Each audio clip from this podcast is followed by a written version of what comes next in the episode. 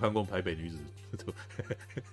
台北女子图鉴，台北女子图鉴，台北女子图鉴，我看了三集，你知道？今天就是今天那个晚直播，就是把台北女子图鉴的三集给看完了，你知道？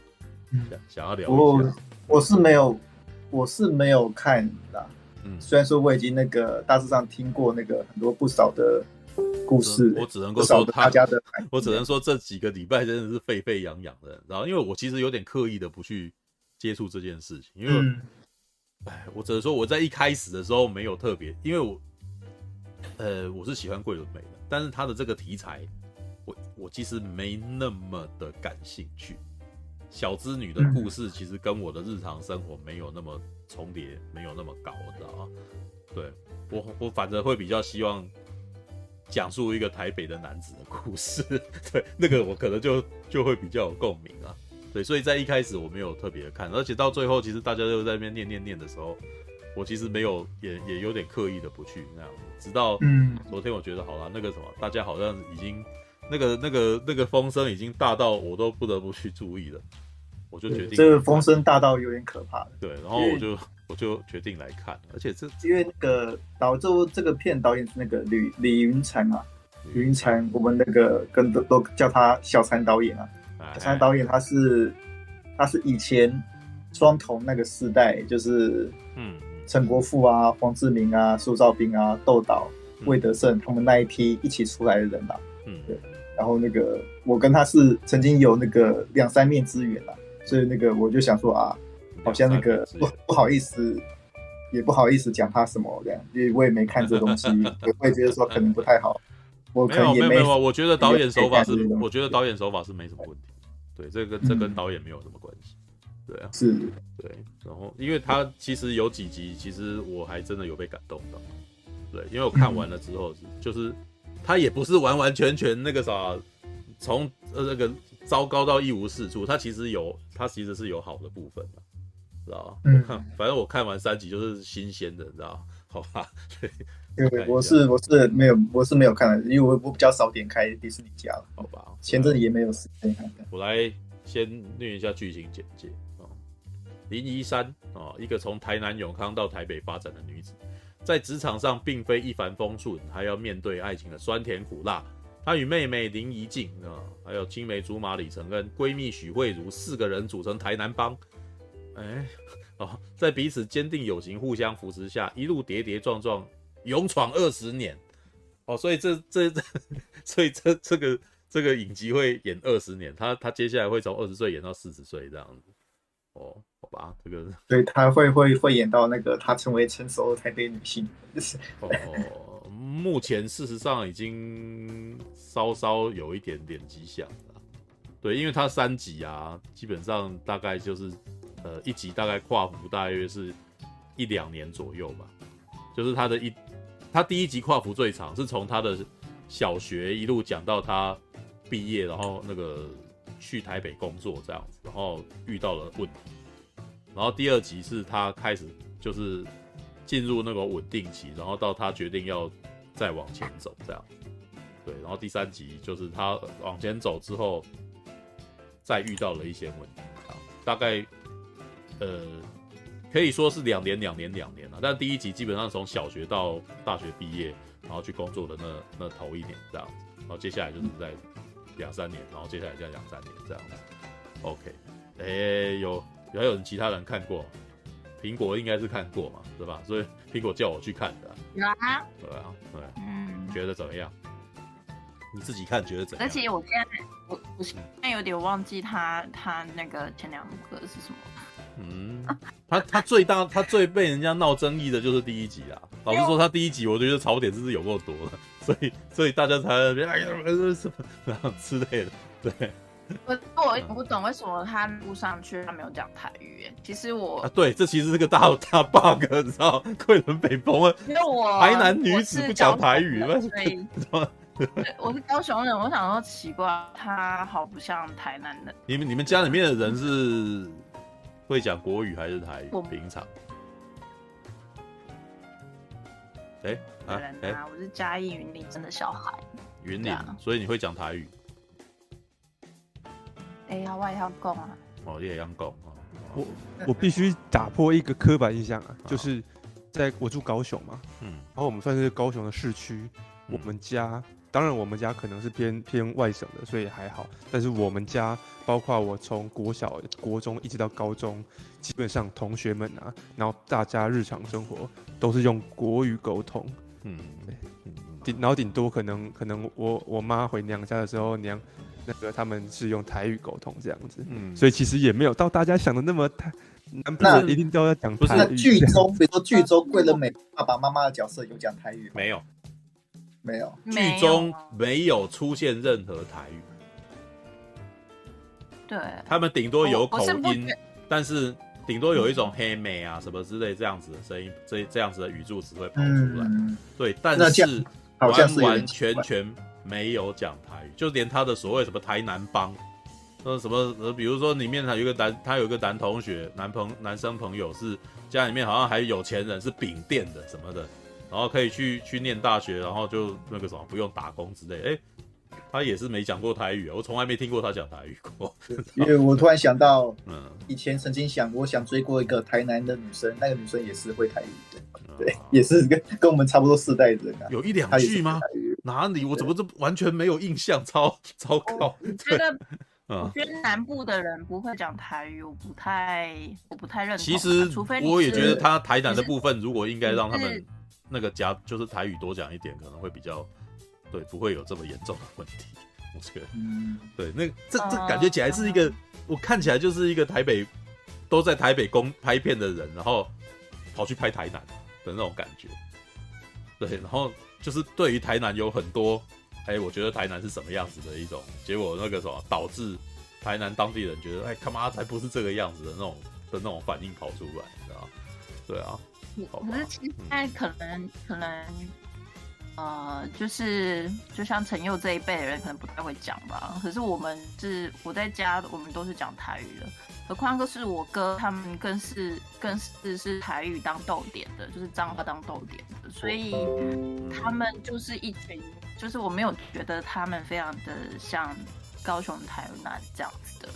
对啊。然后，的如果是在嘉义的话，就不用说，如果不会讲台语的话，就不要去去嘉义拍了，就 就是嘉义云林全部都是传统台湾人最多的。地方什么北港饼铺什么的，所以台南其实台南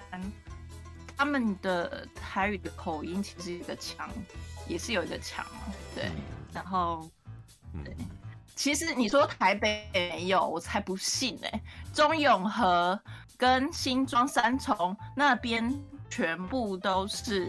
云林上去的人很多，好吗？中中永和比较少。对，因为我对台北的历史地理有点认识，中永和算是外省帮啊，比较多。外婆这也不是这个问题，而是你生在的那个环境，就算你家里面都讲国语好了，你出去总会碰到讲台语的人吧？你知道，就是就是那个环境像超时空一样，你知道，这是完全像异世界那样子感觉。呃，好了，比较拍的比较像学生片的感觉啦，嗯、就是前三集我觉得有点像学生片的感觉，就是不好意思，呃、因为我在看第一集的时候真的有这种感觉，因为我觉得很像，我不是说他们拍片不成熟，是他们全部的手法都是成熟的，可是我说他传出来的那个意境的感觉就很像，他的收音、他的画面、他的指导方向全都是漂亮的。嗯但他的台词呢？我每次看的时候，我说：“干、嗯，这我大学的时候写的台词也写的一模一样的东西。”说对不起，就说他就非常嗯，就是这种，我才我才跟你我才跟你说你要不要看一下，因为其实对我来说，它很蓝色大门哦，因为它有点成人版的蓝色大门。反正就是就是桂纶镁她的一举一动跟她在。演绎青春跟转换的那个转换登短郎的时候，他就是一种那个感觉，就是让我想到蓝色大门的他这样子。没有，我觉得唯一没有变的只有桂纶镁自己而已。他的生活周遭一点都不蓝色大门。啊，对，那那我觉得，嗯、那他还算他很厉厉害，他现在应该也是应该也快四十了吧？应该四十几了还是四十？反正就是他还可以演回他的青春的他，我觉得他还是。他没四十啊，他小我很多哎、欸，靠北。他没四十。对，他我我还记得我大三的时候访问他，那时候才高中毕业，对，就是刚刚拍完蓝色大门没多久。对啊，没有注意。他大概小我四，喂，小我四五，三十八岁，对啦，他今年大约三，大约三十七、三十八左右，对啊，嗯，那也差不多啊。好吧，那就是他保养的好啊，就就是因为其实桂纶镁，我觉得那个什么，我会觉得他可爱的原因就是他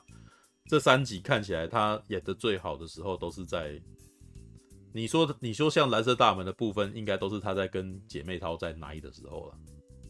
是吧？对对，就是、还有他的那个，他跟那个面店，哎、嗯，那个日本料理店的那一个男生，哪有日本料理店？那个明明就只是面店而已，他只是挂了一块。哦，面店。阿南什么？阿南面店？哦，面店，面店。没有，哎、欸，我觉得比较好的部分都是在第二集啊，就是他后来去搬到了那个什么综合去。对，然后综合里面有几个女室友这样，然后跟室友反正然后处的很很好，就是一副女生宿舍的模样这样子。对，那个是我觉得演的最好。对，然后还有他他跟他的姐妹在讲话的时候，那个我就就会觉得他好像真的很很很习惯演这种，就是跟女生朋友们讲话。对，可是呢，他在。但是我觉得这觉得这也是台北女子图鉴最大的致命伤，就是只要一牵扯到职场，就就挺尴尬的，然后就就立刻变得很像我大学的时候的学生作品会写出来的东西。我会那么强烈的觉得好笑，是因为哎嘎，这个我二十年前就是这样写的，然后我二十年前那样写，我后来出来都觉得很害羞。为什么？因为我那样写就代表我完全不了解职场。我才会写那种东西出来啊！对，就是我 还会背。我那时候，我那时候写台词写到自己会背那个东西，知道？Amy，就是我还会写一个，就是会让会故意找一个会绕英文的，你知道吗？对，然后让他用有腔调的，让他用有腔调的国语，知道？因为我们那时候学校有有一些那种海外归国的老师啊，然后特别还请他来演一下这样子。然后来指导我们的那个女孩子，然后女孩子一个上司，然后上司名字还要不能够是中文的，还要是个英文名字这样子，这样这样子还让大家觉得好像很时尚、很专业这样子。Amy，你那个气话处理的怎么样？然后就是那那种对话，就是那种你听起来好像有什么，但是事实上你仔细发仔细想想，他什么都没讲的那种东西，你知道？对，你这一次的计划，我有呃以呃这一次的计划以时尚为主。你这到底也太不专业了吧？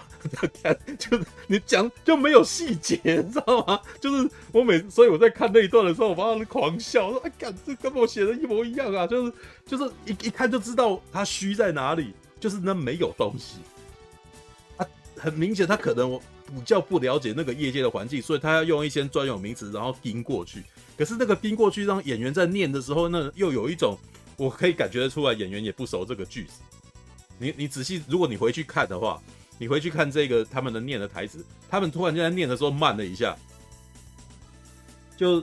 因为我为什么会有这种感觉？到？因为我在指导我当年大学生作品的时候的学生作品的演员，他们也是这样子的。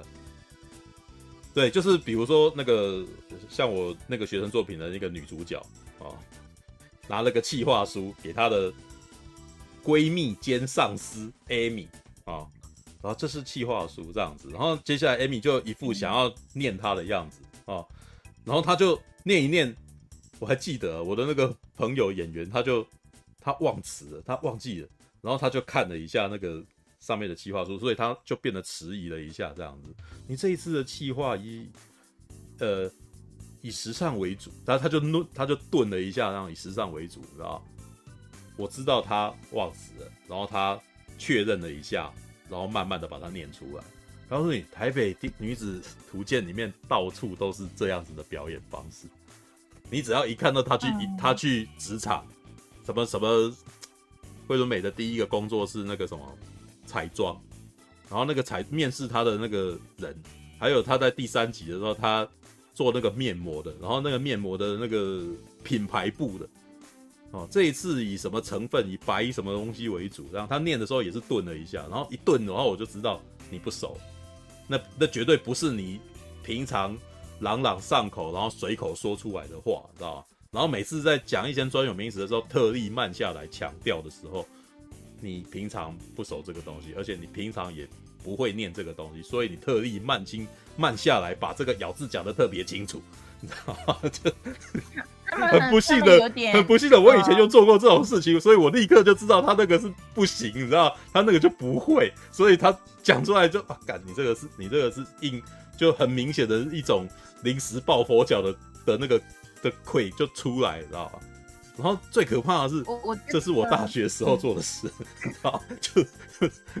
他其他的部分都没问题，他的演员厉害，他的那个什么妆法也强，当然没有啊，那个什么他一开始面试那个妆太夸张，然后。他的摄影更是更是漂亮，你知道？但是当他开始写到跟职场相关的的一些细节对话的时候，就立刻显显露出那个台剧的那个软肋，你知道？这叫什么？你知道啊？编剧自己本身的田野调查或者是他的专有专门知识是不够的，所以他一写，然后我平常可能有接触的人立刻知道你，你不懂。所以啊，又很不幸的，我我很不幸的哦。桂纶镁他的工作接触，虽然我不是做化妆品的，但是你知道我做过多久的购物台 VCR 吗？所以当他在第三集里面他在做什么？他说他们是呃找了个外外那个什么外国人，你知道，就海外归国的人来。做行销，然后他的那个什么，他的上司是做品牌的，结果他们开始拍的时候，他们在拍他们的上的广告计划，广告计划是一个什么 social 呃，你你们的你们那叫什么 social media，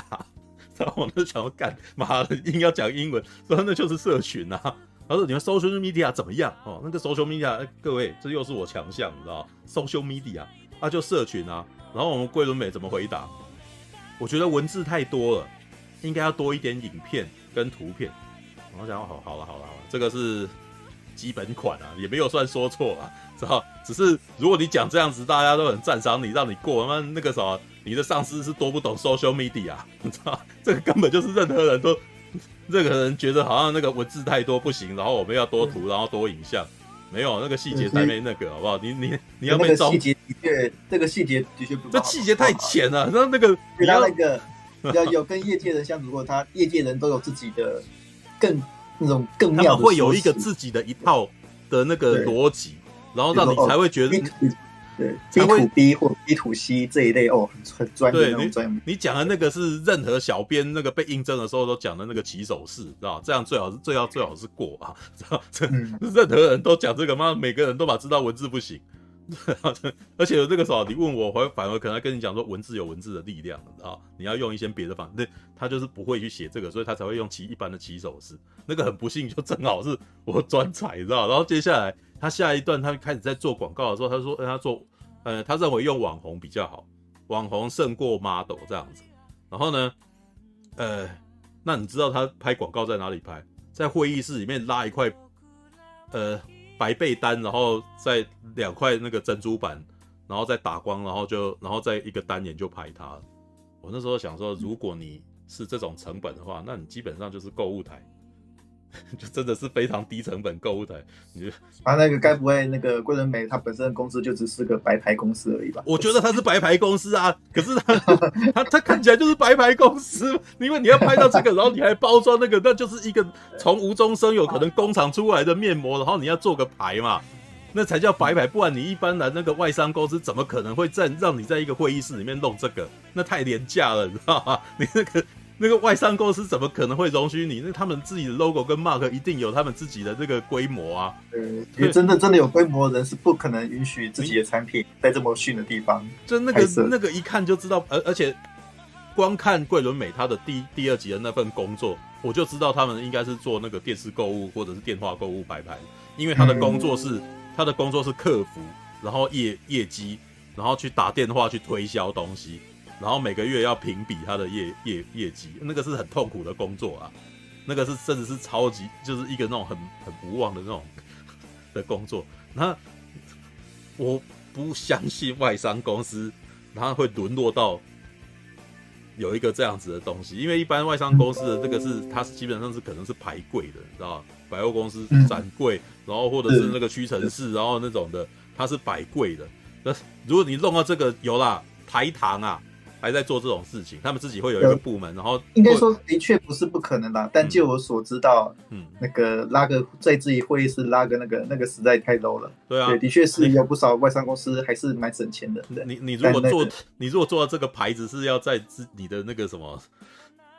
在你的会议室里面拉白布，然后直接挂，然后用 key 的，然后 那个基本上他就算是外商，他应该也不是大外商啊。对，但但真的不可能，只是哦，对，网络便宜放一放，或是上上电视台而已。但但是因为他在第三集的时候又很想要包装到他好像可以爬到很高，所以他们呢还让副总监然后带了一个外国人进来，然后让外让让他的行销团队跟品牌团队产生冲突之类的。所以那这个品那可是这个感觉起来就有点不伦不类啊，就是那所以你想要做的是什么？你想要把白牌。坐地把它变成一个那个什么潮牌吗？但那就是我觉得他在这个地方上就是哎，但但这个其实讲的有点深的啦。这个就是技术，就是你碰过了，然后你你也你也正好有用过录影的的工作，然后你看一下，你就大概知道它的规模是哪里，你知道吗？就是如果那个好，那个如果是做日剧的话，他至少会去租一个大棚，然后让。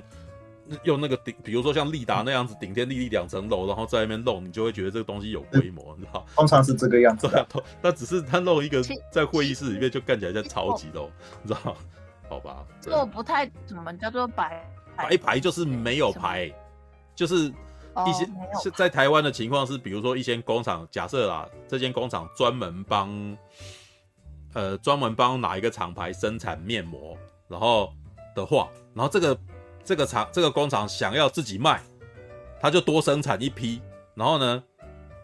号称说他是跟他是同一同样的品质的东西，可是这个东西不能够用那个他帮品牌的那个来卖，所以你要帮他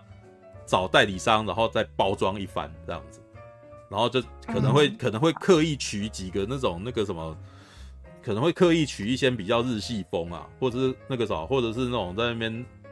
让你以为是。那个什么美国那个品牌的，然后这个时候他们还会生一些品牌故事，然后我那个时候就是在帮忙他们去让这个东西看起来时尚，但是他们的成本很低廉，所以明眼人大概一看就知道那个东西其实就是白牌。对对，对，你在那个台湾的电视购物上看到，可能可能很多东西都是所谓的白牌。对啊，它只比装对啊，他有有人留言啊，就是说那个在三 C 里面也有一个叫 OEM 啊，OEM 就是大概是这种东西啊。对，对吧？那怎么不说人头公司啊？什么人头？什么？那怎么不说人头公司？我还没有听清楚，你刚刚说什么？没有那个，因为人头公司是假的，他们是真的有做。没有，他们是真的有，他们是真的有在卖东西，只是呢，他们卖的东西是把白的，就是你你可能从工厂生出来的，就是没有品牌价值的东西，然后他要包装一个品牌，让你觉得这个东西很厉害。对，但是老实说，他能够卖的人不会是，就是那个呃，好了，那个在品牌上面不会被认为是一流品牌啦，知道？就是，哎，这样讲很势利眼，对吧？反正就是 原料，反正就是原料公司，然后如果别人要做他自己的品牌，对，跟那个原料公司合作。嗯，老实说，在我刚毕业的那几年，就是购物频道，购物频道。风起云涌的年代，你知道吗？这种白牌非常的多，甚至比就是不只是保养品哦，甚至连那个什么梳子啊，然后什么，我还记得我还做过泰泽手链呢，就是那种能量手环这种东西啊，都都都都有那个白牌，就是你找到一批东西来，你能够包装，然后就给你卖这样子。对，只要你，但是反正购物频道就是我要抽，对你你觉得你可以那个什么来这边，你就付一笔钱，然后来这边买，就是平台啊。对，但是好吧，这个是一些题外话，因为现在的频道购物频道已经已经没落了，打从那个脸书也可以卖东西之后，啊，也可以直播之后，就是平台的那个什么独占力就消失，就你会看到很多人在那边自己卖天珠啊什么的，就开就用手机就直接开，然后旁边都是自己，然后就自己去聘购物专家来，直接自己在就卖了这样。所以从那一刻开始，这个就是我觉得购物频道也开始进入夕阳产业。对，就是它不会死，但是它就是可能就是不会再成长，它就是会会只有那些人在买这样子。All right，OK，好啦，那个这个真的是有点题外话，因为那个很明显就是我们正好业界有碰过，所以我就知道他看起来就很虚。但是我觉得大家可能第三集可能一般人还没有感觉啊，但是我觉得很多人可能都会有反应的是第一集啊，因为第一集可能真的是引起大家最很多很多很多人最暴怒的就第一集，因为第一集讲的是，其实我觉得在某种情况下可能也是出自于桂纶镁这个角色看起来太善良了，所以那个这个女孩子的她的那个势利眼跟她的私心。好像都会被认为不应该是桂纶镁拥有的那种感觉，知道？就大家就是有一种大家觉得女这个女生应该要都很善良啊之类的。但事实上，很明显，这个这个脚本在一开始事实上是想要把女主角描述成一个不懂事的孩子啊，知道？就是故事事实上在一开始小学的时候，他就其实已经被就曾经有一次哦去台北哦，可能被他的那个阿姨啊，被他的阿姨那个什么去就是。带去台北，然后一开始就是已经看见识到台北的光鲜亮丽，他可能先带他去一零一啊，说哦台北好大好漂亮，然后所有的女生过那个时候每个人都看起来好有自信啊，然后里面还有一段剧情是我觉得很有趣，就是前面正好走过一个踩高跟鞋的女生，然后她的高跟鞋断，然后呢她就赶快起来，然后把高跟鞋的鞋跟折了，然后就赶快继续走下去这样，然后。呃，桂纶镁的小时候，那个时候不是不是桂纶镁演，就是他的另外一个演员，他小时候就哇觉得这个女的好帅啊，好酷啊，这样子。可是君不知啊，你知道你知道这个题材基本上他这个他这个梗，我小时候是有看过广告的，你知道？对，我记得好像还是曼陀珠的广告啊，就哎、你们没有印象吗？就曼陀珠好心情啊，曼陀珠好心情，然后就有一个人穿高跟鞋，然后他就吃着高吃着曼陀珠，然后把鞋跟折断继续走，这样就把另外一根也折断这样子，然后男生就哦，你这个女生真是了不起啊，知道这梗是曼陀珠的梗好不好？就 就很有印象啊，对，好，就是反正他从那个时候呢，就觉得台北的女子的那个什么，既既有自信啊，然后又又时尚这样子，然后能够住在这么现代化的大都市里面是他的梦想。可是呢，因为他住在台南永康哦，回到家里面还有一段镜头，那可能就是大家在那边暴走了，你知道？爸爸载他回去，然后就那个啥，他说要回到永康，结果载他去鱼塭这样子，然后就很多台南当地人说，什么永康街没有台台南永康没有鱼塭啊？你是把我们台南当成是多乡下的地方之类这样？好啦，然后接下来故事走下去就是地方应该是。嗯，应该是去云岭吧，云林很多余温啊。对，没有，就是他的故事设定，因为他有点刻意的，他是从台南的永康，然后搬到台北的永康，那个就是台北也有一个永康街哦，所以他是想要在一开始第一集的剧情去做这个对比啊，都通北北东西永康啊，很不一样之类的啊，对。那可是问题是他们的意向就是哎、欸、去余温，然后、哦、有这个意思。那那不那那那个台南住永康的人就说我家不是这样子的，因为你都已经指名道姓讲永康了，那当地人当然可能会想要注意一下，不不是啊，就是这个地方就不是我们住的地方啊，就吐槽嘛。然后再来，其实台中永康，台中有永康吗？我没有印象，但是不过有一个有趣的点，我我有个疑问的、欸。我有个疑问，啊、那你觉得台中比较？你觉得台中比较像台北，还是台中比较像南部？台中就是台中吧。台中，台中不像。当我去台中不像南部，也不像台北。好，我这么说好了，台中哦，你去。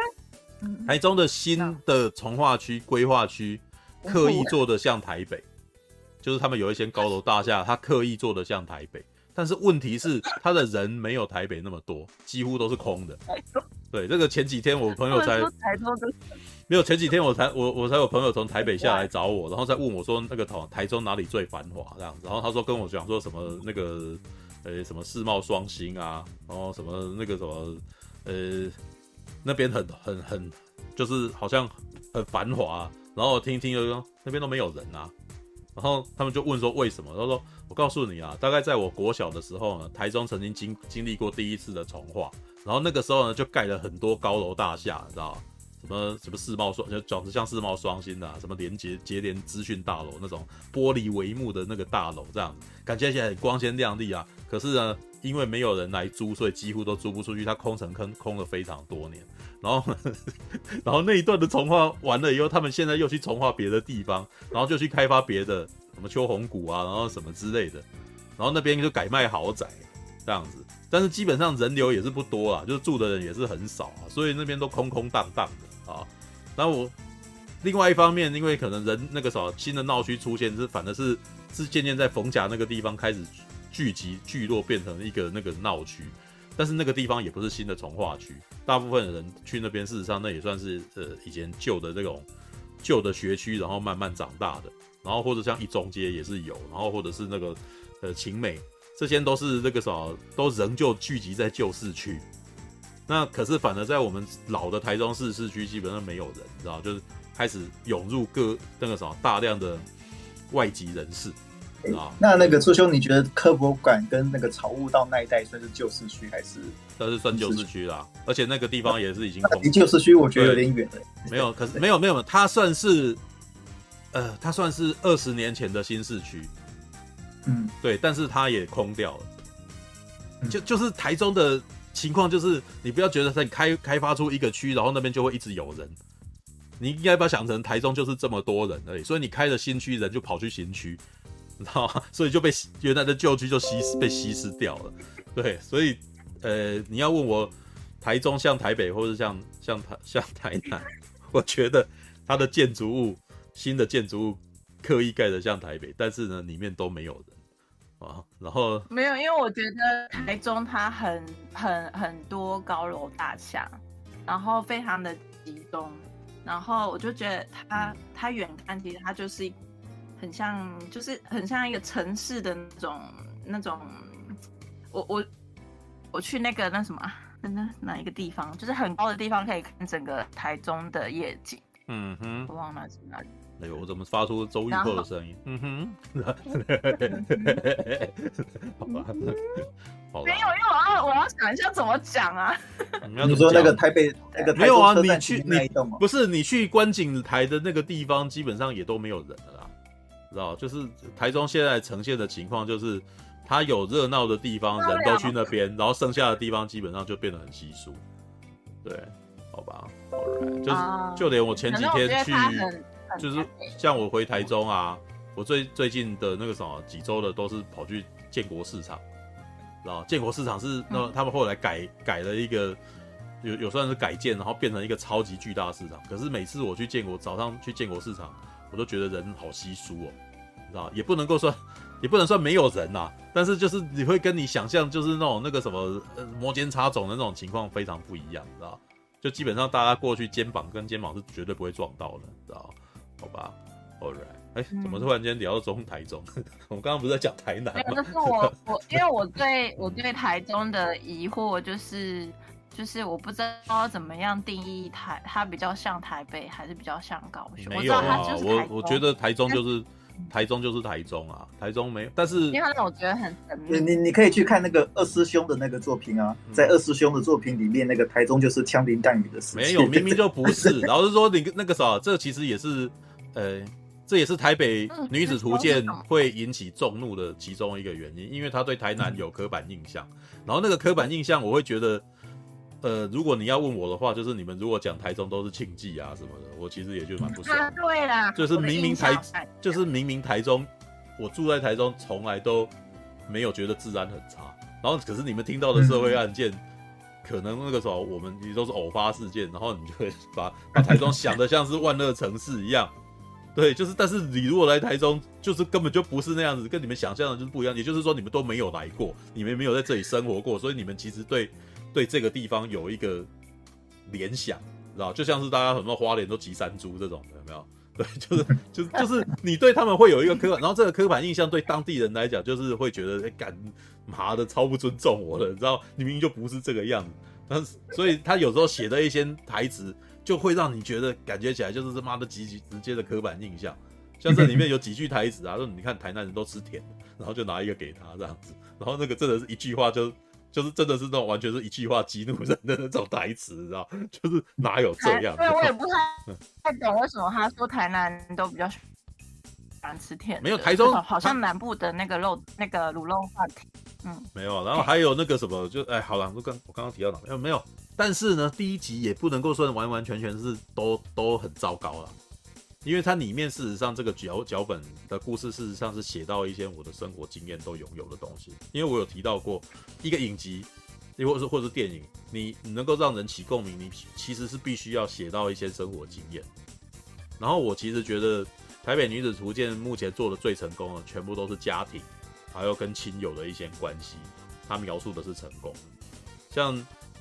对，桂纶镁的小时候啊，他就是从此，我刚刚提到说，他就是对台北有憧憬嘛，所以他大学也想要考台北的，但家里面的人就不准他，不准他去念台北的学校哦，然后就让他去念了成功大学这样子，对，好，就然后爸爸妈妈呢，妈妈骂得很凶，你知道，就是其实它里面描述妈妈的部分，就是因为我是觉得其实很很有亲近感，你知道吗？就是，就是他回到家里面，然后妈妈叫他吃饭，然后那个什么，可能他可能还在做一些什么事情，就没有回答。然后过了一会，妈妈就吼他：“快点来吃饭啊！”然后，然后，然后我我直我我直到现在还是一样被妈妈吼着去吃饭，你知道？因为我的我现在这一间房间在二楼，然后呢关上门，基本上隔音就很好。然后我妈妈讲话，家里面下面人讲话其实都都听不带到，所以我妈就会。哎、欸，来吃饭啦！然后我就哦，就所以当我看到那一段的时候，我其实是有一种，我其实是有共鸣的，你知道？哎、对，的确是我们的生活家庭的这样子。妈妈那个时候叫女儿全靠哄这样，对。然后到了桌上以后就开始念，你知道？就说你你这个吃太少啊，然后那个时候你都不听话啊，然后你们什么什么，好了，他们都是出于关心，然后可是呢，对对于那个女儿来讲压力就挺大的。然后两个两个女儿都有。都有他们的那个憧憬跟梦想这样子，然后可是呢，妈妈就不准他去这样子，然后爸爸就在中间一直圆谎。当然了，这其实以男生的故事可能是反过来，可能是爸爸念，然后妈妈在圆啊。哦，这个这但是以女生的情况是妈妈念，爸爸圆啊。哦，妈爸爸爸还帮忙剥虾，然后放到女儿的碗里面之类的。但是呢，我觉得那场戏是处理的好的，因为他提到的部分，事实上，爸爸开车，爸爸骑车载他去。载他去车站，然后等到那个什么女儿自己推的时候，爸爸想要帮他忙，然后女儿还不想要让他弄，啊，很烦啊这样子。然后那个你你回去啊回去啊，然后爸爸就是很担心的看着他。其实那那几场戏我其实都能够理解，都蛮理解那个什么什么是什么情况的。其实事实上就是爸爸妈妈舍不得女儿去台北，所以千方百计的要把孩子留在台北，呃台南啊，就是说台南也很好啊什么之类的。其实就是舍不得，但是呢，因为青少女的那个情况，就是她她她会一直很想要出去，所以也不好违逆，所以然后接下来妈妈的那种爱是用用怒气跟辱骂来表达她的爱的。啊，哎、欸，这很台湾，我是担心你呀，啊，台南有什么呃，台北有什么好的，就凭你也可以去，也可以去台北，就是用这种侮辱式的方式来呈现。他对你的关心这样，因为他没有办法软下来，就是一直这样子硬硬的来，所以那边我其实觉得他描写的是好的，对。但是接下来的几一些故事都让我觉得，哦，这这个有点超现实，对。但是有可能他把它写的要极端的，你知道？首先他到了台北，他住到阿姨家，知道？然后阿姨啊，这姨丈，哦，那个什么，从厨房里面走出来，做做漂培，然后留留着两撇这个什么八小胡子这样子，哦，我想说，我那时候看他走出来的时候，我就笑，说：“哇，那好 gay 掰的仪仗，你知道吗？这个还留两撇小胡子，这个大概就克拉克盖博才有的胡子啊。”对，《台北物语》里面那个也有一个男生是留这个胡子的哈。对，我还记得，他好像是跟那个医生很好啊，跟医那个医生有一腿，你知道吗？对，我那时候也是这样笑他，你留着想留撇小胡子，也好像很不很不现实，你知道。那叫著名的那个托尼哥，他叫托尼，托尼，托尼，就是没有他留那个两撇小胡子，就不是。住台北也住那么多年，很少看到留两撇小胡子，你知道吗？真的还蛮异类的啊。我啊，我个疑问：台北房子真的有这么多集中？然后，呃，我住过台北，可是我住的是板桥，所以我有我知道有这房。他基本上没有，他基本上在租金跟房子的狭小这件事情是呃是正确的。那个他一开始想要自己租房子，然后带他去看的全都是这种东西。我跟你讲，我我我去找房子，我大学毕业的时候去找房子的时候，一开始就是三平五平这样子。然后那个时候是五，那个时候好像还呃五平大概五平还含套房五千块一个月。然后我那个时候的第一第一个月的薪水。只有两万二而已，嗯，还没有两万二，因为我从月从一半的月开始，所以是半薪，所以我第一个月断炊了，就没有钱，完全连饭饭钱都没有。其实他在讲这件事情的时候是，诶、欸，其实是符合符合现实情境的啦。对，然后这样你要问什么？嗯，嗯，你还要问什么？没有，我只是我只是想说那个房子，那那个他租的那个地方真的有涨吗？就是真的在台北是这样子的？差不多。就是如果你在台北市内，你想要租这种房子，多半都这么都是都是这么小间，然后却很贵的。嗯，对，现他他报到八千元，大概对啊，现在差不多了。那个什么三平五平大概八八千块啊，对啊，我记得我之前付四千五，然后在板桥，然后楼顶啊，就不是台北，你讲的是板桥啊，你讲你讲的是板桥，我讲的是台北市啊，他那个是永康街。但是台北市永康街那个，对，有一句话说得好，嗯，有一句话说得好，隔了一条淡水河，就是那个天龙跟南部的差。台北市跟新北市的那个什么价差差超多的。我那个我我民生社区，好了，我的第我的第二个地方住到第二个地方，因为我的那个什么在传播公司工作已经在民生社区，所以我想要住比较近一点。大概在二零零五年左右吧，搬到第二个地方，七千块四坪大。然后呢，我我有讲过这个，我记得我曾经讲过这个故事啊，就是那个时候在民生社区的顶五楼，顶楼加盖，然后它隔成好几间，然后你就住那样子的一一个单位四千，然后跟大家共用厕所跟那个厨房这样子。然后呢，我就那时候就说，这个很明显啊，那个在台北在那个地方，那个每一阶每一层基本上就是很很明显的阶级，你知道吗？你可以看到一楼啊，就是门口还停一辆法拉利啊。对，然后二楼那个时候也漂漂亮亮的，然后都改建的那个什么都改建的超漂亮的，然后三楼也很漂亮，四楼也很漂亮，到五楼就是那个什么隔成我们这样子公寮，这样顶楼加盖，然后每个人在，然后我大概住了两三年，然后呢，诶，房东就要把房子给卖了，所以我就被驱逐出，我就被驱逐了，说签租约也没有签完，那个啥，租约都还没有完，他们就要把我赶走了，然后我就拿着租约去看，发现他们根本没签名。知道，所以他们在躲这件事情啊。对，所以那个时候基本上他讲的，在台北市南租屋这件事，生活非常，呃，你如果想要，你会发现你几乎什么都买不起。那那个基本上是贴切的啦。然后他住在，不过第一集让人家觉得比较受不了的就是他去住在小阿姨家，结果后来发现小阿姨其实是人家的小三啊，是是，是被姨丈养的，然后姨丈其实在外面有阿公这样子，所以。他在那种情况底下，他就没有办法，就是小阿姨好像借住在小阿姨家，然后就没有办法住，就是他好像就在情绪上就没办法住下去啊。然后，而且后面你如果有特别注意的话，第一集他去面试，面试的人是认识他的小阿姨的，也就是说他有点被靠着人脉，然后被张罗进去的。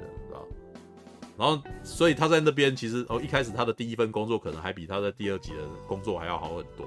然后那个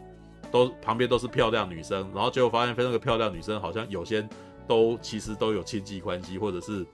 可能也是人家小三什么之类的，是吧？也就是他其实有点残忍的在告诉你一件事：你想要新鲜人没经验，然后进大公司大单位，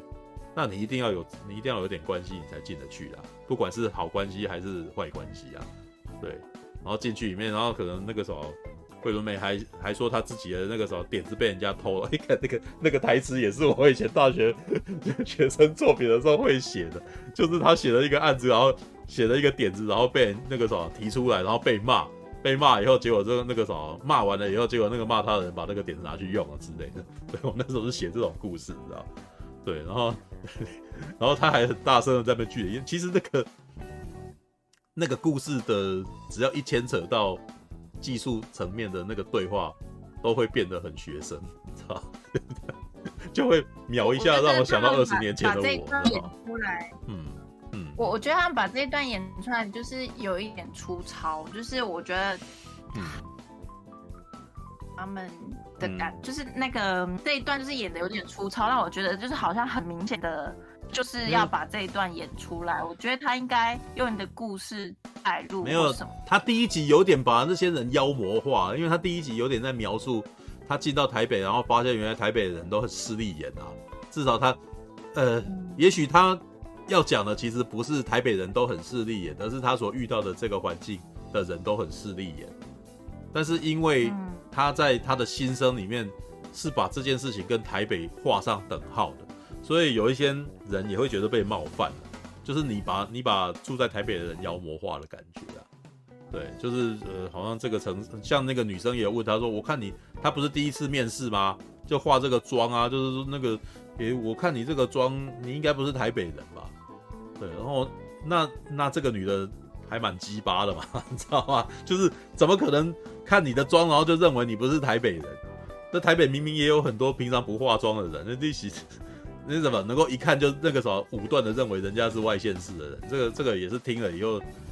外县市的人听起来都很都都觉得压起来啊。我必须说，还真的有一些时候，就是例如说台北人，他们同同辈哦，他们可能一看到就大概知道说啊，你是从南部上来的，或至少你不是台北人。没有，我我相信这一点。但是呢，你你在他在描述这件事情的时候，你要讲的更更令人说服。而不是单靠一个花脸妆，我一看就知道你不是。就他的这个美感的部分，比如说啦，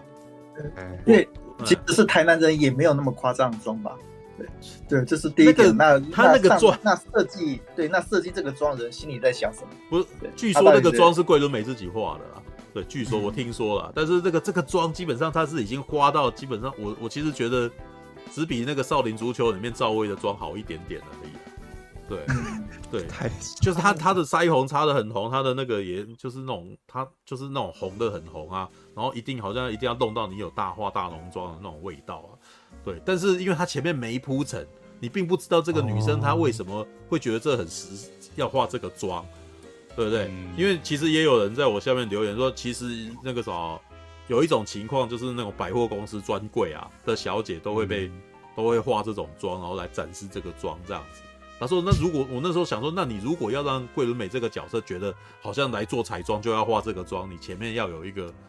他在他他的铺陈啊，可能他在百货公司看都是画画这种的啊，然后他、啊、所以他就所以他就他就学了这样，但是都没有，所以他一开始就顶着这个妆去，是那你就会觉得那那难道台南人都这样子吗？”不是啊，那明明就不是啊，所以这也会让人家觉得说，最好是台南人都这样化妆啊，是吧？那个那个会就等于是这这就是几乎都是那种几句话就，我是我因为我不是台南人，所以我倒不觉得被冒犯了，对，我只是会觉得这个还蛮槽点的，就是你你你好像只是画了一个靶，然后呃先先射箭再画靶的那种味道，你知道吗？你本来就想指控了，你本来就想要讲。你是不是你台词本来就已经设定好？你是不是不住在台北？然后接下来你要想一个，我一看你就不知道，知道你不住在台北，然后你就哎、欸、大浓妆这样。那那那这样子，当然你你会这就是很粗，这就这叫做粗糙，你知道吧？嗯，我有办，比如说我可以跟跟陈佑你谈一谈，然后我研判你可能没有出来上班工作之类的。那但是对，啊对，啊、对，就是这要有一些有没有？这要有一些啊，你你讲话然后从来都没有提到什么什么之类，这要一个推理嘛，对不对？嗯，那而不是很。那你你在意的点是在于，嗯，前面并没有铺陈为什么桂纶镁要这样化妆，还是你在意的点是他们并没有铺陈说这个主管并没有，没有就就这些人讲话的方式就显得这些角色非常的武断跟刻薄，哦、对，这、哦、这但是我觉得这是台词的关系。可能不一定是这个角，他们想要赋予这个角色的样貌。像里面也有几段是让我觉得很不舒服的，像是他小呃，他想要他念了大学之后，因为他的两个姐姐妹淘，一个男的，一个女的，都去都去台北念大学了，然后他还去送他们这样子，然后回来，哦，然后在这个女生她准备要上台北来聚之前，这两个朋友特地下台南来找他这样子。然后接下来了，哇，那个那个，哇，我好想念你哦，然后我好怀念这个地方哦，然后呃那个，然后桂纶镁说你穿的这么辣，然后然后女生说台北都这么穿啊，我在想干，就是他很强调，你知道？台北都这么穿啊，台南都这，台南这边好怀念哦。我想，然后那几句台词让我觉得，看这女的好婊啊，就是。就是那种，就是那种很像那种那种去了那个地方那边最好啊，那你住的地方哦，好怀念哦，台南真好啊，然后讲话很假的，就是我觉得后面两三集很明显这个女生不是这个个性，但是因为她的台词写出啊、呃、台北都这样穿这一句话，你瞬间让这个女生变得超级鸡巴，你知道，就是 就是哎、欸，因为好像她就知道桂纶镁没去过台北，所以她。连台北都这样穿，你知道，故意都给你看这样子啊？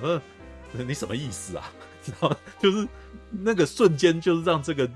女生的那，就是让这个她的好朋友的这个形象，就是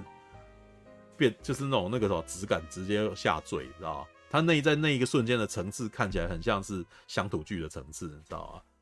就是那种两个人在那边互相那边，我干了呢，是吧？这是吧？这你一定是安娜，怎么着？他就只差没有用台语讲，知道？他用国语讲就已经给我这种感觉了，知道？那个是第一集，我觉得最为什么我会，我老实说，我今天大概是下午三两点，在三点的时候，我想说我找一个那个幽静的所在，我还特地不选在家里面，因为因为家里面其实那个什么环境还就是噪音蛮多的，所以。还跑去星巴克戴上耳机看，结果我第一集看不完，知道槽点实在太多，如果你们有看到追我脸书，你就会发现我那脸书大概十分钟就来一段，十分钟就来一段，真的是看不完，看一看就，哎，干这个，这个这个怎么那么好笑，然后而且是那种。不由自主的发笑的那种，我控制不了自己，这是我这不是故意的，但是这边把我逗乐了，你知道就是怎么会？他本来他不是他不是喜剧啊，怎么我会这么好觉得？怎么怎么一直笑？啊？对，好啦，OK，然后呢？这其实也有点非战之罪，但是这是，但是他事实上的确造成一个问题啊。诶、迪士呃迪士尼 Plus 的那个什么《台北女子图鉴》的台湾呃。台版字幕呢？它是它事实上是给听障用的字幕啊，知道？就是它，你知道，如果大家平常有在看 DVD 的话，DVD 其实英文字幕有一种字幕是给听障用，然后它会把一些音效跟音乐都标注出来，知道吧？可是呢，这个如果给一般人看的话，就会很不舒服，知道？因为它会连喘息声。轻快的音乐声，这些东西都把它列出来，你知道？老实说，这超阿杂的，就是它会造成你逼迫你去注意你平常没特别去注意的事情。像里面有一幕，这妈都快笑死了，知道吗？就里面有一幕是桂纶镁，她晚上啉酒醉啊，喝醉酒，然后结果被那个面店的那个男生载骑车载回来，这样，然后骑车载回来，在楼下按铃，然后。他姨丈跟阿姨就跑出来嘛，跑出来以后，然后接下来这个字幕就是林呃什么，就叫他名字，第一句是林什么山这样子啊、哦，然后接下来姨丈就喘息声，我告诉你，你平常没有这个字幕，你不会去，你就不会注意，你知道吗？当他喘息声，然后就姨丈就，呃，我想要干你啊什么，你知道？这你你看人家的那个什么女儿进来，呃呃。我想要干，恶心知道！就是你平常这是一般人看字幕的时候，如果只看字幕，然后你听到那些音效的话，那只是个辅助而已。那如果你是听障字幕的话，因为你听不到那个音效，所以你自然而然需要这个东西。可是当你又听得到，然后你又看得到，又看到这个字幕的话，那个字幕的效果就变得有点像综艺节目的那种的重点字冒出来的感的效果，你知道吗？你不得不去注意这件事情，然后忽然间一切都变得很。很荒谬，很好笑，因为那个是加重，那是加重讯息，你知道吗？像后面有一段也是啊，桂纶镁去，诶、请阿南啊、哦，他他在那个什么餐厅遇到的那个餐厅老板帮他帮他，因为都是台南同乡啊，然后呃，这个阿南就带他去去看看房子这样子，然后里面有一幕就是桂纶镁，然后要去按要去按那个什么电源，你知道吗？然后被阿南一把手抓住这样子，小心。然后接下来又一个括号喘息声啊，我想要干 阿沙小，你知道就啊就，就一直听到啊啊的那种那个，就我一直注意到这件事情啊。然后还有那种轻柔的音乐，悲伤的音乐，钢琴声。然后我想你，你不要抢，你不要告诉我这音乐冒出来，你就不要提醒我这边有钢琴声，你知道？我要感受，就很多事，这就是所谓的很多事尽在不言中。你不要 OS，你也不要，你让我看着东西去感受就好了。对，像刚刚那个什么飞仙境在讲的所谓的尽在不言中，就是《龙族前传》的厉害的点，就是它不用特别多台词，你就意会到一些东西。那音乐一下你就意会到东西。你不要告诉我，我现在要放音乐，我现在轻柔音乐声，我现在紧张音乐声，悲情音乐声哦。然后两个人还第第三集还有那个什么哦，桂纶镁还有床戏啊，在车子里面做爱这样子，对，然后喘息声，我就想要干，烦呢、你知道，讨厌，你知道，好吧，好了，但是他没有难看啊，对，但是他的我老实说，我觉得他的品质有点起伏不定，因为他最好看的是第二集，第二集基本上就是在讲说他呃。离开了城市，就是没有办法，就决定不在台北市租房子了啦。然后她也交了男朋友，就是那个面店的面店老板啊，所以就很甜蜜啊，就是男生也很照顾她。然后她就改租改租房子到中和了啊，就在中和租房，就比较负担得起。然后我中和的女女女生的室友还会帮人家剪头发这样子，然后大家都很姐妹淘。然后她在公司工作的时候也有一群好朋友，所以这段时间她过得不错。所以哦就。住了两，然后就在一个地方就这样工作两年，这样那一段是第二集，其实是我觉得气氛最好的一部片，因为它其实有描述你在工作辛苦的时候，你这个时候给你的那个什么，给你慰藉的是什么？朋友，还有那个什么谈恋爱哦。那在这段时间，即使你过得不好哦，你你你的生活，你的物质条件不好，但是你们还是过得快乐，就是所谓的他们小确幸这样子。但是后面的故事倒是最后就是在告诉你说，但是这些人这些关系都是短暂的啊，你的室友有可能也会离开啊，然后你跟你的男朋友也可能会那个什么价值观会不一样啊，所以你们会慢慢的那个什么疏离，然后可是到最后你要爬上去嘛，然后而且这段时间他们还是过得很很辛苦哦。如果你们有在台北工作过的话，事实上在台北通勤，就是如果你住到新北市的话啦。你光是每天通勤，然后到台北，然后再晚上回去，基本上都是两那个什么来回大概两个小时左右的车程，都是跑不掉的，知道？所以后面有一幕戏，其实我看了，其实也是蛮感伤，因为那个也是我曾经拥有过的经验啊。就是他有一，但是那一段是就是桂纶镁好像就是被他表姐啊遇到了，然后表姐说：“哎，你还在做之前的那个工作，然后你也还跟你原来那个男生男朋友在一块两年了。”好久啊，这样子，那你真是一个生活在那个啥适合生活在舒适圈的人啊！哇，这句话好像有一点有点那个贬义，你知道有点有点有点在骂他的那种感觉，但是好像也没有批判这样子。然后桂纶镁事实上就好像被被被点中了，他就被点中了。然后接下来好像嗯，当下也没什么感觉，然后骑摩托车回家，然后骑摩托车回家的路上就开始哭了。眼泪就一直流下来，这样子。其实哇，这个这个感觉我有感觉啊，因为我有个学妹就是这样子，她跟我讲过，她工作的时候压力太大，然后骑边回家的时候边骑边骑摩托车边边流泪，你知道？而且你要知道，就是你哭啊，你手上的油门还是必须要吹，你还是要回家的，因为你你你在坐在这边哭，那你的休息时间就是减少，所以就是车程一个小时。你就边骑车回家边哭，要节省时间啊！你那个啥，哭的时候你手上的动作还是不能，所以那那场戏蛮蛮伤心的，蛮伤感的，知道吧？所以这，然后他就在问啊，这就是我要的梦吗？哇，我我那工作的那两三年，我也曾经这样问过自己啊。因为你一开始大学毕业的时候，我们事实上都被保护的很好了。大学的时候，事实上有你玩玩四年嘛，要不要过过一个做秀做送的呀？过得非常的爽，知道你的工作时间自己调配啊什么的这样子。可是，一旦开始工作的时候，你的时间立刻就会变成你，可能你，尤其是我那时候做传播产业啊，早上十点工作到晚上十点，就是足足十二个钟头，然后剩下来就是回家，来回一个小时，你还剩下多少休息时间？没有哎、你其实没有休，所以那段时间是过得超啊，早的很痛苦。然后那个时候你就会开始想说，我我要我要继续在这个环境工作吗？我我这是我的梦想啊！然后我有多爱这个梦想？这梦想也太苦了吧！我真的有这么喜欢这个东西吗？这样子你会一直你你开始对你的。你开始对你的选择产生了疑问，你知道？对，那第二集事实上桂纶镁所遇到的问题就是那个样子，他卡在那边两年了，然后呢，做什么工作？做做那个什么客服，客服业务，然后那个工作那个工作环境是非常的局促，然后又很封闭，然后几乎都没有窗户，然后一群人隔着那个小格子，然后在那边打电话的，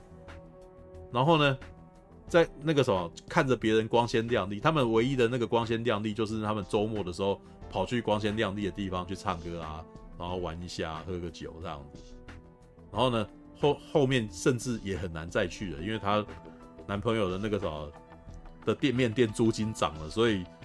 啊，那个什么就是要减少开销这样。然后就是大家都会很痛苦，就是说为什么工作这么辛苦，然后那个开销完全都入不敷出，到底是发生什么事？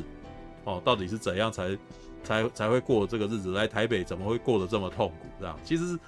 第二集事实上是在情感面上面还蛮大的，去告诉你说北漂子女啊的困境，知道？因为他们大部分因为台北的地价高，租金高，所以工作的部分基本上你你大概每个月的薪水大概真的有三分之一会被砍掉，然后接下来你三分之一全部都是你的食宿。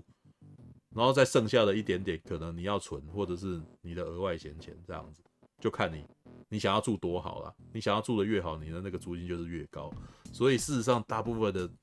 北漂事实上都过得相当辛苦。这里这也是很多北漂子女非常的羡慕那个原生住在台北市的人，就是会觉得哇，那个什么你们都不用付租金，你们住在家里面就好了，然后之类的。但是很多。当然，很多住在台北市的人，他们也不是不是也不是这样想的，他们会觉得住在家里面也是会想要自由的空气，所以也是还是会租出去，所以他们也会觉得北漂的人好像错怪他们的之类。然后这个这个是后话了，这个是很多他们应该是北漂的人没有没有那个优势，所以他们看有优势的人，他们内心会有联想。对，那不一定住在那边的原生的台北市人就就真的是这个样子之类的，但是。这是北漂他们这一至少这一部这一集，事实上把北漂的痛苦讲的蛮贴切，对，所以第二集我觉得是好看的，对。如如果、嗯、如果你有选择的话，你还会选去台北工作吗？还是会啊，因为就是跟桂纶镁在第一集讲的事情是一样的，我想要的工作只有台北有，对，就是尤其是做影片媒体工作，哦、你要你要如何在中南部做这个工作？啊，因为我其实能够理解为什么要被去台北了，你知道因为台北有就是有各种机会啊，有然后又有很多的那个产业基本上集中在台北啊。但是我对于桂纶镁这个角色，觉得他跟我们不一样的是，我觉得他的梦有点飘渺，他没有一个非常执着的，我觉得他就是要做什么。所以他的第一份工作撞壁了以后，他没有执着的在那个地方继续。继续蹭，继续挤，知道？他的第二份工作既然是个业务，然后通常去做业务的，就就是在做业务，就是很明显，就是他基本上等于是几乎是，老实说，业务的呃的那个入门门槛低，但是他赚钱赚得很辛苦啊，所以大部分很多人在一开始都是被被抓去当业务啊，然后这是最痛苦的工作，就是你要去推销，然后要就是大家最讨厌的，你知道吗？你有没有一个机会啊？然后那个什么，最糟最糟可能在街头上帮人家卖爱心笔啊，对。然后可能比较好一点，可能是去那个什么那个五金或或者那种大企业产业跑业务。如果你长得漂亮的话，有些女生的话，可能那个啥，只要过去跟一些那种老的那个啥老客户，然后固定拜访一下就可以。但是目前在这个感觉起来，桂纶镁她找到的工作。是一个很辛苦的工作，就是客服业务。哇，那个真的是一直不断推销，然后那个什么，让人家愿意买这个东西。哇，这个是最难的工作啊的前几名，你知道吗？就是最会让自己心情那个压力会非常大的一个工作啊。对啊，那你做过最、嗯、最呃，你做过最啊，要这样说，我不知道怎么讲，反正就是最低层的工作是什么？最哦，你说最劳力吗？劳力最劳力的工作？说低层吗？还是薪水什么？还是薪水最低的工作？铁工厂吧。你呀、啊？对啊，也有做过家庭代工啊，就跟一群那个婆婆妈妈在。哦就跟一群婆婆妈妈在一个棚子里面把一个套子一直套套套套套套。不过那个是我，那个是我国中时候的打工啊。对啊，对，但是那个也的确是很痛苦，那个是有够痛苦的工作，因为真的很很无聊啊。然后你想要做什么，然后旁边的人都那个，你会觉得旁边人都没做，然后你你做很奇怪，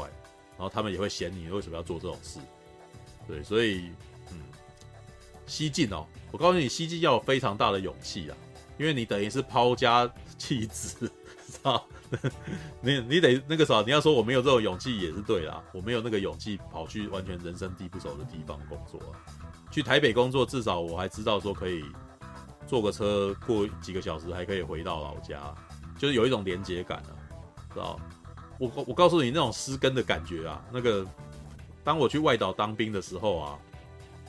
我还我一直都记得这个什么，当我到蒲松兵点的时候，被送到蒲松兵点的时候，然后蒲松兵点在东引岛的那个什么的中间这样子，然后你看到远处有海的时候啊，然后你左右四面八方都是海的时候，我这时候突然间有一个觉悟，说完蛋了，我回不了家。你现在想回家也回不去，对，就是你想要来传奇三个月那个什么一个月来一趟这样，七天来一趟。你然后你你也被限制你的起居跟那个什么跟出入，那一瞬间，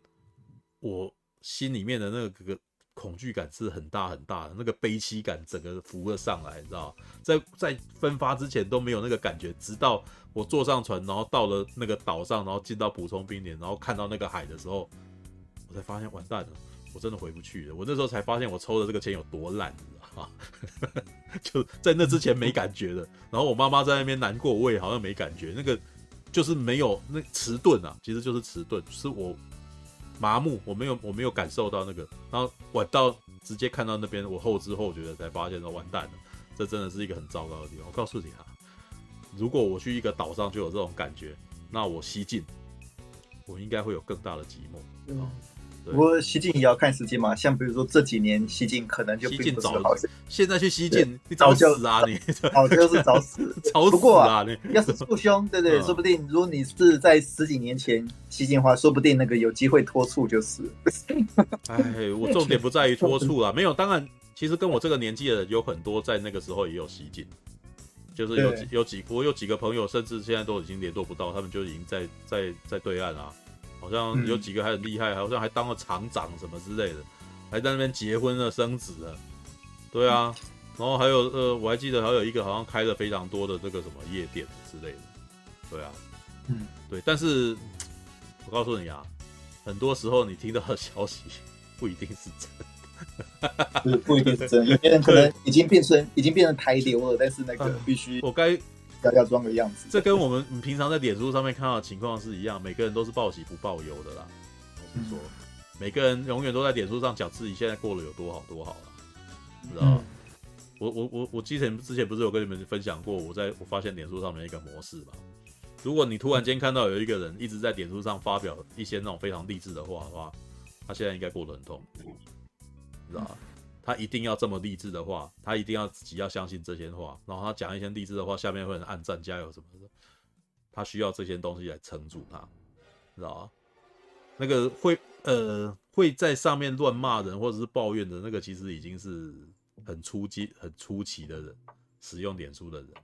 然后接下来的情况可能就是一些人，他们可能需要面，就是他们会也不希望人家看他过得不好，知道吗？所以他可能会也是会一直定期展示一些自己过得很好的一些证明，你知道？所以在脸书上面看那东西都不是真的，我到最后都觉得这个你应该看看就好了，知道？当然啦，在开会开始在脸书上面讲自己非常不好，那个已经是崩溃的状态，那个真真的非常糟糕了，知道？只有只有这几种状况，知道？好吧，就是所以那个我也不觉得就是。我我相信自己的选择，就是我自己既然做了自己的选择，你就是要相信你自己的自己自己所做的事情，因为你你后悔有什么用？每天睡不着觉，他妈很难过。然后嘞，你有真的有时光机可以回去吗？没有啊，所以你就接受现在的自己啊。然后你你必须要，那叫什么？《乱世佳人》里面郝思嘉讲的那句话啊，想那些事情实在太让我烦心了，我明天再想。知道？我那时候就是这样子，超崇拜费雯丽的，知道？对，就是他很坚强啊，他他选择那个时候要处理当下的事情啊，不要在那边那个自怨自艾，然后赶快把事情解决掉，然后那个时候先把这件事现场的事情处理掉才是正经，知道？而且这种事情是在他老婆呃，他让他的老公跑掉，他女儿死了，这么痛苦，对，然后他还在那边讲说这件事，想这件事情实在太让我痛苦了，我明天再想，哇哇。我最后被这被他这句话给激励到了，你知道吗？哇，这这个女的了不起，你知道？她一切，她是非常务实的女人啊，还是要生活啊，对啊，不是奥黛丽·赫本啊，妈，是费雯丽啊，奥黛丽·赫本啊，奥黛丽·赫本是那个什么《蒂凡内早餐》啊，然后《罗马假期》啊，哦，《修女传》对。费雯丽，而且他们两个人年代差蛮多的，好不好？那个我记得奥黛丽·赫本在红的时候，郝思嘉其实年纪，呃，那个费雯丽其实年纪已经算大了，对啊，嗯，好吧 right，好啦好啦，这个聊到那么晚，三点十八分讲那个对，不过我必须要讲一件事，像我一开始诶就是帮那个小三导演做还价嘛，对，因为我发现那关于这部《台北女子图鉴》的讨论实在是那个有点过多了，对。对我自己都没遇到预料到，哎，这部片居然会引起这么多的讨论。然后更重要是，这就是今天嘛，今天开始有个传言出来说，嗯，对，其实那个剧本是经过那个是经过老板那个大改的嘛。对，今天其实开始有这个传言出来。这个我就不予置评了啦，因为老实说我，我月刚月呀，嗯，一个小时前，嗯，对，一个小时前那个编剧学会的。老大那个吴若英小姐，对，她那个特地贴了一篇文，对，她已经很明显的在暗示说，对，其实很多编剧都是完全没有实权的，都是哦，编剧交本了之后很容易被改，然后现在那个编剧却要被网上的许多人霸凌，对他，他他对这种事情就是忍不下去，他必须要讲出来说，他其实已经有点在暗直接明示说啊，嗯，第一点就是哦。这个剧本其实是很明显被改过，然后第二点就是那个目前很多网友对那个编剧的指责是很很有问题的。对，我觉得这一点是非常值得注意的一点，因为连我自己，对，我下午也有两毛，我自己下午也觉得说，对，为什么对这两三天对一堆人在那个批评这部片的时候，哎，都是都是字都是那个编剧被被骂，为什么哎关于这部片其他方？对，在这两三天之内，没有一个人跳出来为这这部片的所呈呈现出来的情况，对，做任何的公关宣、公关疏导或公关救场之类。我觉得这件事情是一件很奇怪的一件事情。嗯，对，所以我就特别对在这边讲说啊，或许那个有些事情或许并不像大家所批判的那样哦，全部都是编剧的锅，或者全部都是导演问题。我觉得这种这我们必须要仔细观察下去才对。对。我觉得哦，这个这一次这一次这个事情让我有点对觉得很奇怪，奇怪啊！我觉得我也不知道会会有这个疑问的，应该就没有在那个影视圈工作的人嘛，所以他们以为一个一剧一一部剧出来就是大家分工很做就出来了，结果没有啊，嗯、全部是出钱的那个。没有啦，这个东西到最后其实盖瓜承受的应该是，因为我不知道哎。电影的话是导演啊，对，但是我不知道不赚钱。但是影集的话，基本上应该是主创啊，就是应该有一个主创，对，就是有定也定立一个方向的。因为现在大家就是因为常常我们大家也常常看到很多那种哎介绍好莱坞戏剧怎么做。目前那那些介绍好莱坞戏剧都会讲说哦，那个电影的主创比较像是导演，然后那些文也会介绍说戏剧的主创比较像是编剧，编剧跟那个一个那个什么主创嘛。对，他们会会，目前会这样子单纯分类，嗯、所以我就想说，是不是那种哦，教育文啊、介绍文会会让许多观众哦，把那个焦点对准在编剧身上，呃，他们可能忽略掉哦，目前台湾的环境仍然并不是一个很健康的环境，很多事情有有可能是其他人说了算，对，对对，其实就是不是不可能的，但但但但我是不知道。但是你讲这个就会变成，那你。我们会问说，那你觉得谁该负责？你也不知道谁该负责。对对，那个自己也不知道。对，那那那接下来就只能够看表单上面写出这台词的是谁啊？他们名字署名。对啊，这个我觉得对，目前就是就是要看的话，目前看起来的话，感觉就是哦，导可能是导演或是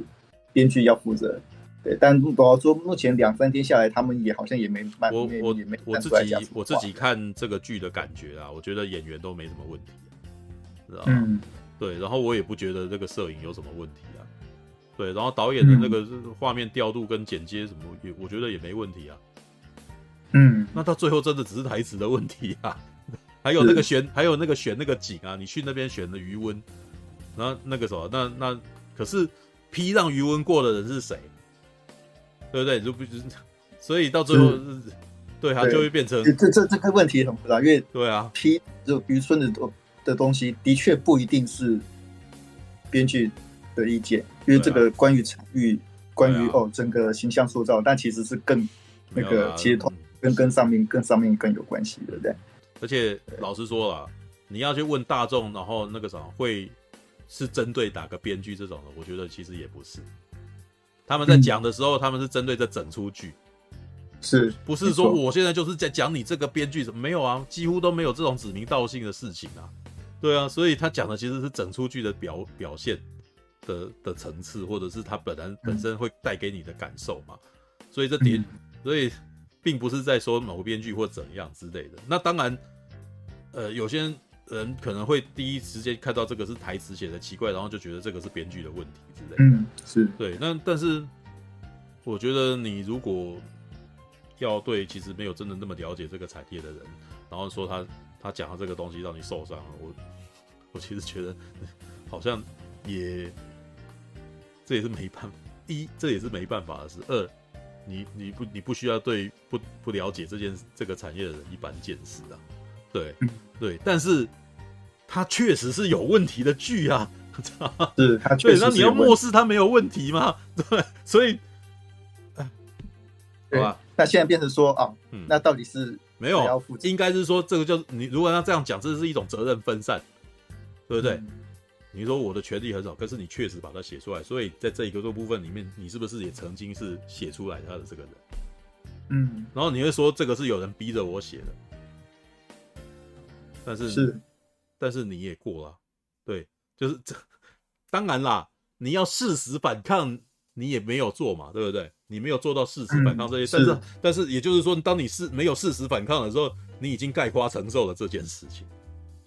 很不幸，自由的代价非常的高啊，对不对？也就是在最后，其实你你你最后其实是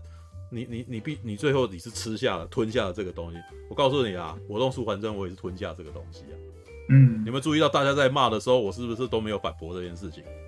是我我其实有几次我情绪性发言，然后。说啊，那个有点不公平，但是基本上后来再讲，我觉得我概括承受啊，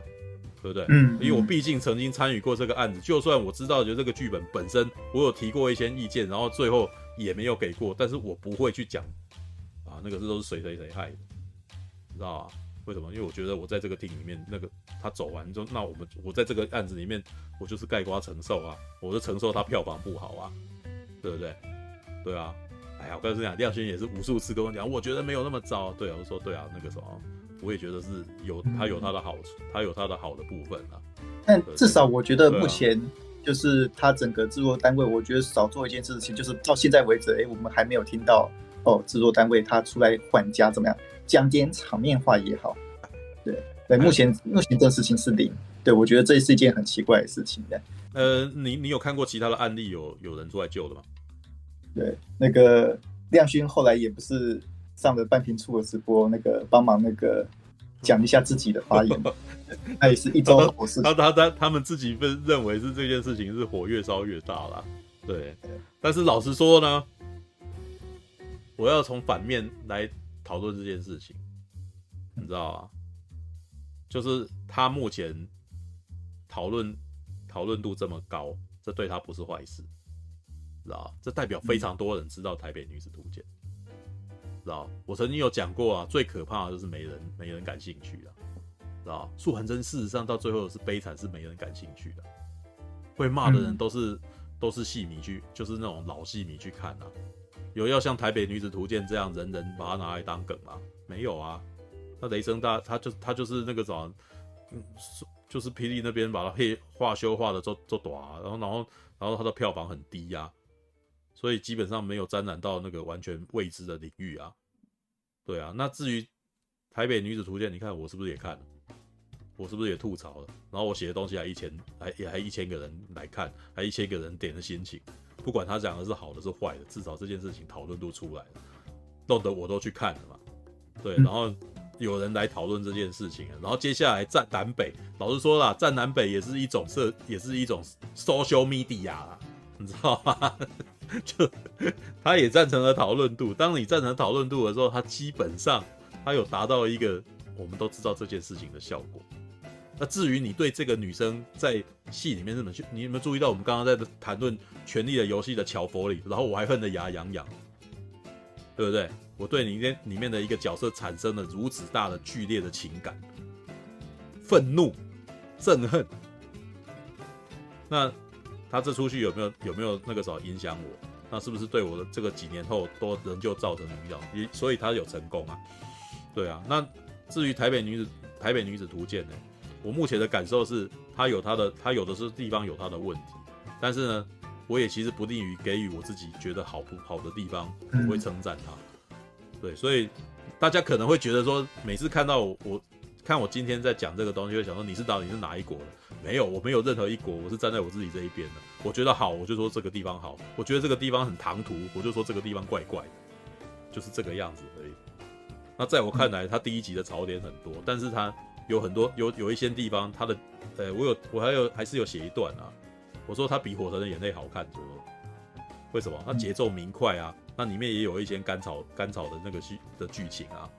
对啊。那比起《火神的眼泪》那种看一看，然后每天都觉得人生真痛苦了的那个的那个拖沓步调，或者是像斯卡罗那个什么拖戏拖到，对，里面也有人很会演戏啊。然后那个什么，只是一群人站在站在那个什么原野边看起来很厉害，然后接下来就没戏了。然后接下来就拖拖拖拖拖拖到我不知道他接下来要干嘛。第一集看完不想再看第二集，没有啊，我至少看《台北女子图鉴》，我还第一集槽点满满，然后留了那么多元，以后我还是接接下来继续看下去了呢。然后看到第二集有感触，然后还留了一篇文呢。哎，他比他比斯卡罗好看，好不好？更不要提《追梦者》了。看完《追梦者》，我都不知道第一集到底在干什么，知道吧？对，大概可能大概就是一个女一个人，然后那个什么，呃。做了逃犯，然后不晓得接下来要不要逃下去，然后第一集就结束了。妈，我一点兴趣都没有，觉得很腻，你知道？没有啊，《台北女子图鉴》远远超过这些呢。对，但是但是我现在留的部分是我已经看了，然后我已经产生共鸣了以后，然后或者是我没有产生共鸣，产生那个什么吐槽，然后留在上面，这基本上都算是已经比前面那几部那个什么好上非常多的反馈啊，知道吧？如果你要把它并排起来比的话，台北。女子图鉴事实上是远超过这这几出剧，嗯，它事实上是好东西，对、嗯、比比文青一个劲的在那边画修，然后在那边的哎那个什么在那边推一些那种，我事实上觉得一蛮蛮明明就很无聊的剧好的太多了，你知道？嗯，对，这是这是我给台北女子图鉴的那个什么的给他的优点，但是它不是。完完全全哦那个什么一百分神作的，啊，没没没不要。不要不要那个什么，凡是什么事情都想要捧成神，一个都一一部剧就是有好也有坏，对啊，对，那我我能够讨论好的，难道我不能讲不好的？对啊，不需要这样子啊，讲不好的好像就是一定是那个我都要抢在不好的，把它往死里打，然后我就要讲一个，哎，这个不错，哎，你哪一国的？没有这种事好不好？对啊，你像像今天那个什么，稍早也有一种让我觉得那个你们也真的是烦，知道像我写说。我我我其实是在提说《南美女子图鉴》它的那个什么字幕啊，让我秒笑秒喷笑，就是那个仪仗呻吟的一声这样。然后下面就有留言哦，你放尊重点啊，这个东西是那个什么给听障用的哦，你只要点到粤语就好。我说什么回忆说，我为什么要提到粤语的？我明明看这个我就很开心呐、啊。然后说这是听障的，然后这是你应该要严肃点。我我看剧我严肃个屁呀、啊，知道吗？我看这个东西是来自于我自己的观感，我没有对听障，我没有对听障的观众有什么有什么不满，是，对，他那个是他界面设计的问题，是你自己界面本身，你把听障跟一般人放在一块，那是你的问题呀、啊。那你让一般人看这个东西，就立刻造成了，哎，怎么会这个样子？那怎么会认为说我要调什么？反正是过来检讨检讨我，我不应该被检讨吧？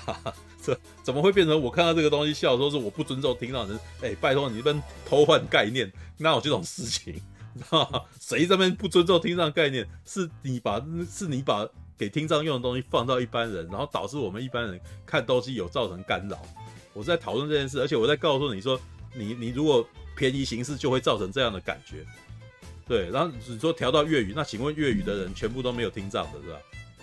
我们跟我们我们就我们就聋，我们全部都聋子啊，然后就粤语的人就就正常人这样，这是不对的啊，本来就不该这样，你不应该在这就这是所谓的你那个界面，你这个串流界面的服务上面，你有你你出现了你出现问题了。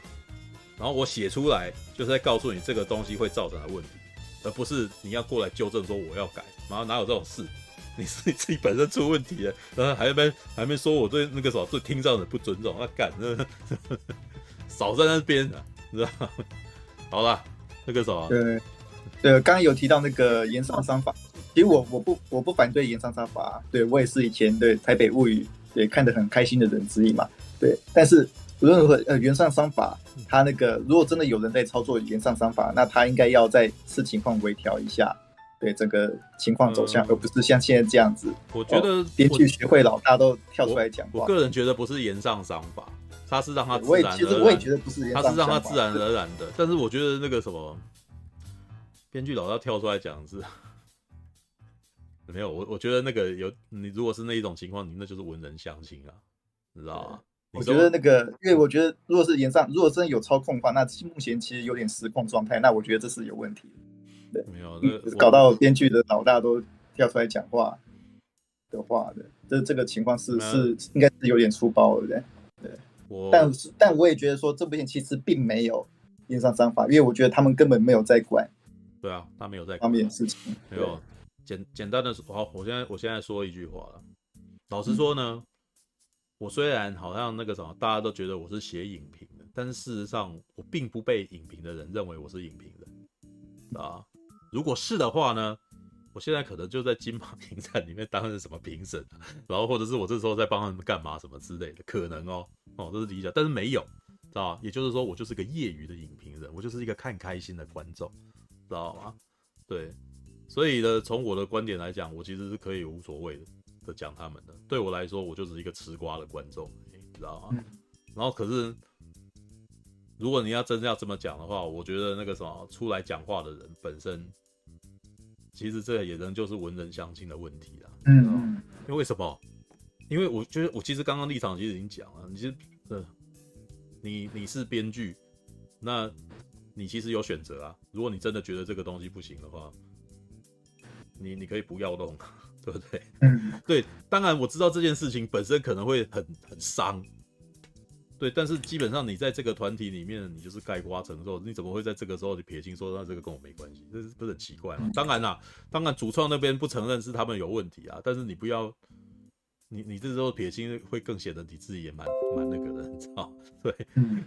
你就说我们尽力了就好。其实这个时候不这种东西真的不需要特别去回应这件事情啊，你你越是回应呢？越是在等于是越是在可能跟粉跟社群的人讨拍，然后说这件事情没关系，然后或者是要把一个责任要归咎到哪一个地方，但是这一出剧，每个人都弄出来，其实大家都占了部分的，就是在里面占部分。虽然你在里面假设你们在里面有恩怨好了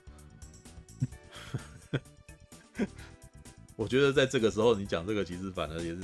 你你也是在伤害你自己的作品。对啊，那也就是说，你暗示你自己在这个东西里没有尽没有尽心尽力啊。虽然虽然我觉得你在这样讲，其实是有点有点不好了。像这样说，好像讲的好像这些编剧好像很糟糕似的。嗯，但是我其实觉得这有点业界道德，就是你自己本身你在做这个案子的时候，你也你其实就要把它挺到底。虽然我我做出完真，其实也有做不愉快啊，对不对？对我。但是我可能只是私底下跟你们抱怨，我不会公开跟人家爆这个料啊，啊，就是这有点职业道德。好，这说一个比较难听的，你如果这样子爆，他妈以后谁要跟你，谁敢跟你合作？对不对？你是一个不开心，然后你就会在在网络上爆料说这个东西跟你没关系的，不太好啊，知道？对，好了，就是还是还是那个啥，业界其实打算要跟那个啥这个主创撕破脸，但是没有啊，台北女子图鉴没有糟到那个程度啊，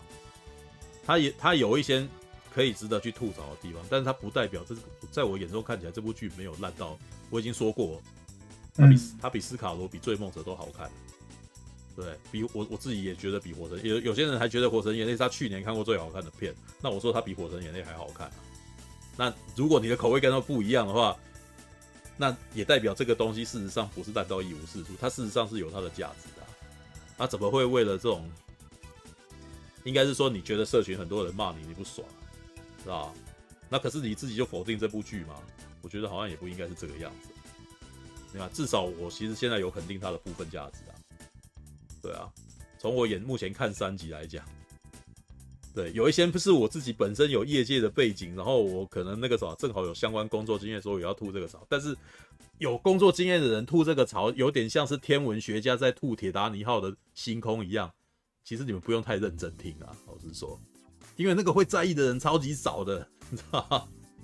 你要因为我的这个那个啥这种宅宅的那种那个什么偏执，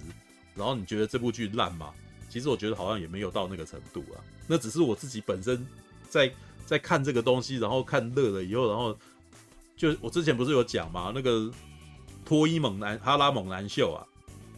里面有一段剧情是一群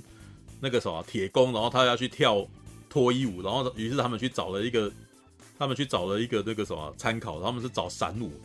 然后闪舞以后，然后这群铁工，然后就在那边抱怨说，里面的那个女主角他们在焊接的时候火花实在太多。那你觉得一般人会在意这个火花太多的事情吗？如果是那样子，反而才是奇怪的。所以，我们有些我们的偏执，我们讲出来，其实是